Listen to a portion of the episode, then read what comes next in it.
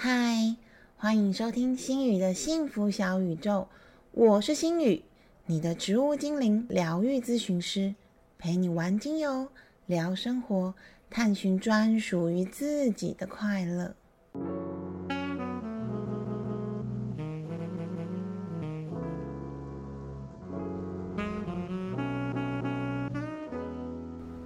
嗨，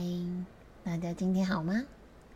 有好好。真心的称赞一下自己吗？这一集节目是 Netflix 排名第一名，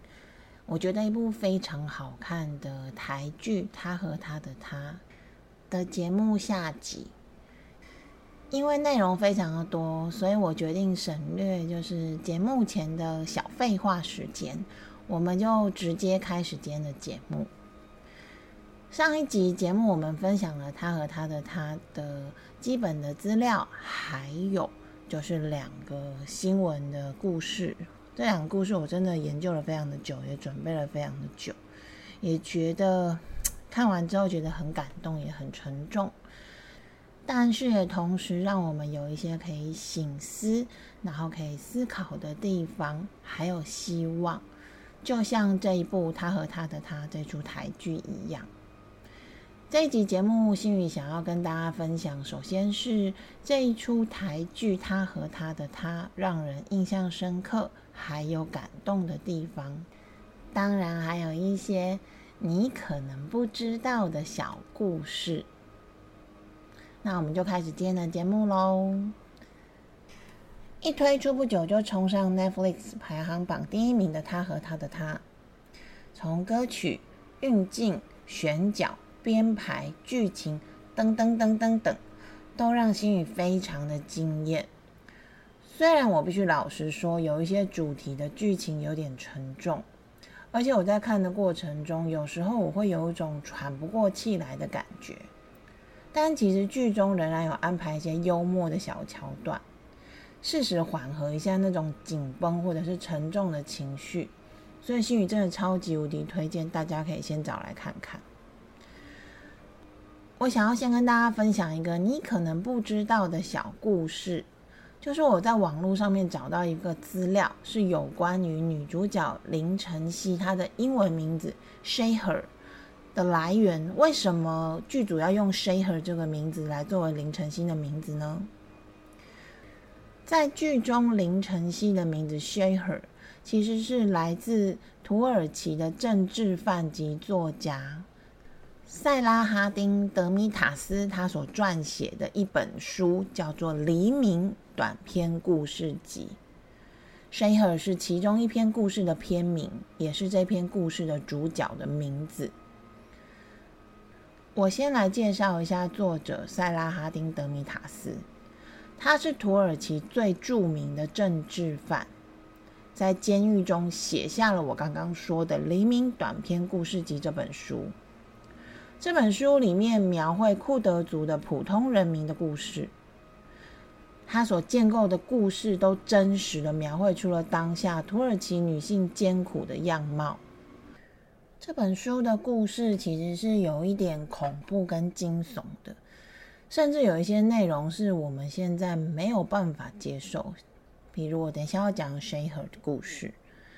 但是在恐怖的故事当中，又带着一点人性的善良，还有人性的温暖精神。嗯，我想不管是不是现在的我们可以接受，它都是出自于当时真实的女性的处境跟感受。薛尔在书里面的故事，体现出当时笼罩着土耳其女性的黑暗。Shaher 是位二十二岁的工厂女工，她是个温柔的大姐姐，跟家人的感情还有弟妹的感情都非常的好，亲密又亲近。二十二岁的女生在当代其实已经是个老姑娘了。Shaher 一边担心自己嫁不出去，但是一边又拒绝了几个不来电的求婚者，直到她碰到工厂中高挑帅气、充满魅力的哈伊里。在哈伊里看似害羞的邀约之下，他们也出去，然后度过了愉快又让谁和深陷爱情的第一次的约会。第一次约会后，他们依然保持着有一点害羞却又暧昧的氛围。直到某天下班前，哈伊里告诉 Shaher，有几个朋友要来接他，他们可以顺路送 Shaher 一起回家。Share 思考了一下，答应了这个让他之后会堕入地狱的邀约。对他被载到树林，被该死的哈伊里还有他所谓的朋友给轮奸了。在路边醒来之后，谁和拖着被撕破的衣服，还有腿间的血迹，徒步走回家。他的妈妈开门后，惊恐的接他进门，舀水帮女儿浇洗，伴随着泪水帮她沐浴，并且细细的帮谁和梳理了她每一根的头发，直到女孩的父兄回家。以名誉还有荣誉之名，爸爸一巴掌扇开了恳求的妈妈，将车子载着 Shaher 还有他的哥哥跟弟弟开到空旷的田野，拿出了手中的枪，拒绝了 Shaher 自我了断的哭求，坚持着把枪递给还处在青年期的弟弟恩金。他的父兄强忍着泪水，还有感情，而 Shaher 用尽最后一丝力气，他请求亲吻爸爸的手掌，并且拥抱哥哥，还有幼弟恩金，请求他们的宽恕，宽恕自己让他们丧失的名誉还有荣誉。忏悔过后。谁和双膝跪地？他幼小的弟弟恩金举着枪，抵着姐姐的后脑勺，枪管不断的在颤抖着。但即使在这个时候，谁和依然鼓励的对弟弟说：“恩金，不要害怕，我的弟弟。任何人，任何事。”都不要害怕，在监狱里，你要好好的照顾自己。最后的最后，这一篇故事的结尾是：那天在树林里，三个男人摧毁了谁和的梦想。那晚在旷野中，三个男人夺走了谁和的生命。我一边细细品着这一篇故事，一边可以感受心中有一块忍不住剧烈颤抖的地方，仿佛恩金的枪管一样，那么剧烈，那么害怕，那么恐惧，那么惊讶的颤抖着。明明是个被害者的女孩，却因为名誉还有荣誉而被忽视，她所受的伤害，甚至失去了性命。还要因此而请求原谅。这个故事也呼应了他和他的他的剧情。明明是被狼师伤害的女孩们，明明是碰到吴康仁所饰演的那个变态杜俊如，但是受公审的、被指责的，却好像总是女生们。比雪儿幸运的是，这个年代的我们。已经有勇气来彼此支持，已经有勇气站出来指证被害人，而不是被带去旷野里面枪决了。我想，编剧选择这个名字 “Shaher”，或许也就是呼应书中和剧中女主角的雷同之处，以及对这本书作者的致敬吧。接着，心雨想要来跟大家聊聊这部剧让我觉得印象深刻和感动的地方。不过这一段可能会涉及剧情哦，如果不想要被剧透的朋友，记得先看完再听哦。首先，让星宇印象深刻的第一个点是这部剧结合了多种戏剧梗，但是却可以玩出高质感的台剧。他和他和他这部剧结合了平行时空。车祸失忆这些常常被笑是本土剧老梗的呈现方式，却愣是打造出了超高的质感。剧中首先对比了过去和未来两个时空。过去由徐伟宁饰演的林晨曦被性侵，并没有得到正义的伸张；而回到现在，温真菱饰演的富家女杨佳音，她的性爱影片被男方刻意外流，社会依然首先公审女生，也依然展现出她的不公。而在过去和未来的时间线中，车祸的失忆梗后。演绎出林晨曦同时经历的两个平行时空，她拥有着精明干练的女超业，还有邻家普通女老师两个身份。不同平行空间的女主角也有着两个位于不同平行空间的男主角，都是由李成斌这个演员来饰演的。他同时饰演的温柔多金的大经理，还有本土随性的小远景两个身份。在这两个平行时空当中，发生了不同的故事，拥有着不同的结局，让人看的好像自己有点分裂的感觉，畅快淋漓。一直到最后，星宇才发现，这两个平行时空并不是来自于传统定义的平行时空，而是来自于被害者的解离。来自于呼应了被性侵受害者内心世界的崩解和分裂，这个认知让我的心真的好揪。我觉得编剧他们真的太坏，但是这一部剧这样的演绎真的是太精彩了。第二个让星宇印象深刻和感动的点，则是看似轻描淡写。却又深刻的描述出受害者家属和陪伴者的痛苦跟困境。这部剧让心宇觉得很动容的一点是，我觉得它其实蛮真实而残忍的刻画了，当你的家里有一位被性侵的成员，会对这个家造成多大的影响。那种全家人内心里面深深的愤怒和无助。最后演变成深不见底的无力感，让心宇觉得很心惊，也很想流泪。剧中其实对另外一个受害者严胜华的奶奶没有太多的琢磨，主要是针对在林晨曦的家人。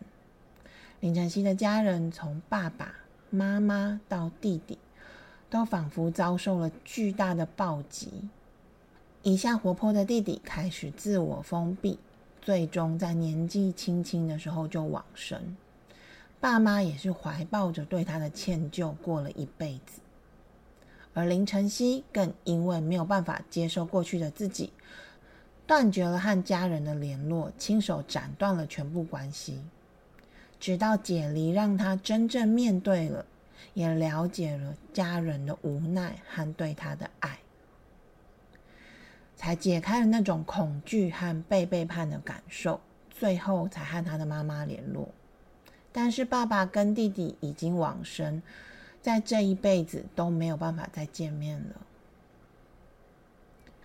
而林晨曦的陪伴者，当然就是由李成斌饰演，在现实当中的浩明，以及解离世界里面的小刘。浩明是一个完全包容晨曦过去，却可能因为有过多的关爱和眼光，反而造成受害者压力的陪伴者。其实，在现实生活当中，可能有很多的陪伴者也是这样的情形。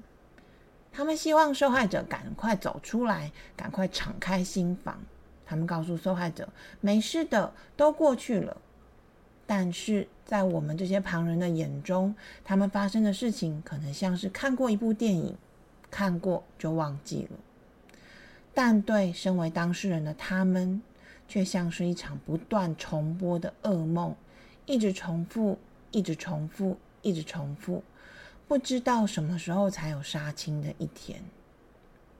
所以，陪伴者非常非常的重要。但可能也会非常的艰难和辛苦，如同现实世界的浩明，其实他内心一定也是非常的纠结，跟有很多的无力感。在这个状况之下，或许位于解离世界的小刘，会是比较符合被受害者的陪伴者方式，用一种不知情、用一种自然而不是充满了压力的包容的态度跟他们相处。才会让他们慢慢慢慢可以放下自己是受害者这个让人心碎的事实。第三个让心宇觉得印象深刻的感动点是，这部剧写实的呈现了被性侵了，然后呢，他和他的他用一种很优雅却带着淡淡哀伤的方式。不是指肤浅的狗血描述了被狼师侵犯了，好可怜，而是很细腻的呈现，然后呢的无奈，还有后续的情况。就算被性侵了，还是要挣扎着活下去的，不是吗？那种矛盾的心理状况是不容忽视的，会纠缠着被害者一辈子。受害者可能会在被性侵还有被胁迫的过程当中，启动自我防护机制，而产生斯德哥尔摩症候群。受害者可能因为当下的不知所措，没有人可以说，没有人可以讲，而被被迫选择接受，却会在后续又被其他人质疑：为什么你当下不说？受害者也可能因为逃不开又不想要，而产生解离状态。解离是他和他的他这出戏当中的一个重点，它是一种心理的防卫机制。当人在受到庞大的心理压力和伤害时，会透过个人意识认同，或者是行为短暂性的改变，来回避伤害。这种短暂性的逃避会避免他们招致情绪崩溃或者是身心伤害，但是当解离过程失控的时候，就可能造成各种解离性的疾患。常见的解离性疾患有四种，分别是心因性失忆症，也就是解离性失忆；心因性朦胧，也就是解离性朦胧。多重人格以及自我感消失，简单来说，就是他们需要一个逃避痛苦的空间，但是事实上并没有这个空间，所以只好透过解离来创造自己的空间。心宇最喜欢的一本书《二十四个比例》当中所说的多重人格，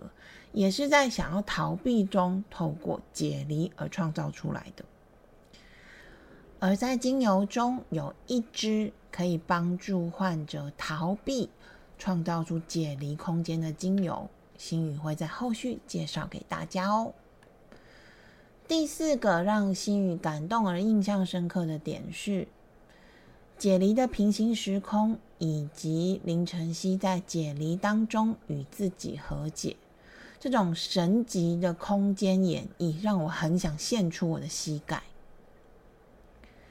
在这一部剧之前，星宇最喜欢的平行时空的剧情发生在图迷。杨丞琳把两个世界和两种可能都诠释的很好。但我不得不说，在他和他的他这出剧中，他们把解离的平行世界演绎的更让星宇瞠目结舌。我每一次回想，都觉得天哪，这个演绎实在太厉害了。光想到就会有一点颤抖的感觉。现实世界和解离世界完美的融合了林晨曦对现实世界的愤怒跟遗憾，还有他所建构出来的对爱这个堡垒深厚的城墙。在解离事件中，那个该死的狼师真的被杀死了，最爱他也是他最爱的家人们活过来了。他明明爱着，却又不敢爱的浩明，变成了警官小刘，用另一种不那么有压力的包容和对待方式，让他渐渐卸下他内心对浩明的自责感。这个剧情也让心宇思考到了所谓人体自我疗愈的议题。在心灵当中，因为太痛苦的人们会进入解离世界，寻求自我疗愈；而在身体上，我们也有免疫系统，在就算被病毒或是细菌侵袭后，也能够快速的杀灭坏细菌、坏病毒，而保持身体的健康。我们的身体其实是有自我疗愈的机制的，它想要保护我们。但是常常我们都会忽略这个所谓的自我疗愈，还是不断的怪罪自己。那么，对于这样努力保护我们的自己，我们是不是该给他们一点掌声，一个给自己的亲吻呢？最后一点，心宇想要跟大家分享的是，这部剧的隐喻实在太多太多了，从主角的姓名。到量身打造的歌曲，到场景，到小物品，到出现的动物，到人设，比比皆是，真的非常非常值得大家去看一遍，甚至两遍、三遍、四遍。最后终于直面过去，获得疗愈的晨曦和盛华，也带出了心雨眼眶含泪下的一抹微笑。所以在结局的时候。我有一种被救赎的感觉，真心的祝福所有因这种痛苦而觉得自己走不出来的人们，你们可以的，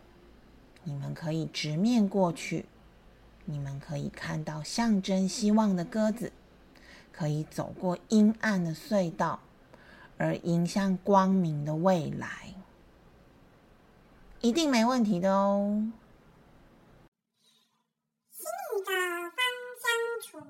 时间，最后一个 part，心语想要跟大家分享的是开给剧中人物的芳香处方。前面心语有介绍过，性侵受害者他后续会发展出来的性格，通常比较可能演变朝向两种方向。一个是成功冷漠，一个是低调畏缩，这两种人格类型。而在这部连续剧中，两位受性侵的女高中生，刚好就各自发展朝向了其中的一种。因此，先宇这一集想要对于两种不同性格的表现，分别给予一个芳香处方，希望能够对他们有一点帮助。因为这种伤害是深而且浓郁的，它会一点一滴的啃食着被害者的内心，情绪复杂度也非常非常的高，不是一时一刻就可以缓解的。因此，在使用方式中，心宇建议可以调成按摩油，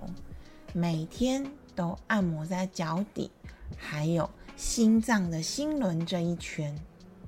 一周休息一天。如果有人可以帮忙按摩的话，最好是可以按摩在脊椎的两边，也可以在刚开始的时候把配方分别调在按摩油跟滚珠瓶里面，滚珠瓶随身携带，这样有需要的时候就早晚都可以使用。几个月之后，或者是等到觉得嗯有好一点了之后，我们再来更换配方。而前面新有提到，有一种能够帮助人们暂时逃离现实世界的精油，是洞悉卡当中的苦橙叶。苦橙叶它能够帮助脑内啡的分泌，让人们暂时有被吗啡麻痹的感觉一般，营造出一个心灵休息的空间，并且它的支持能够暂时让受害者允许自己躲起来。因此，两个人的配方当中，星宇都有加入苦橙叶。还记得前几年有一部超爆红的日剧，叫做《月薪娇妻》吗？它的日文剧名直翻就叫做“逃避虽可耻，但是有用”。我很想要对那些总是表示出坚强、表现出自己没事的你们说。请你们偶尔让自己能够逃避，还有躲起来，这样子一点也不可耻，而且还很有用。但是那种明明想要逃避，却硬盯着不让自己逃，要逃不逃的矛盾内耗，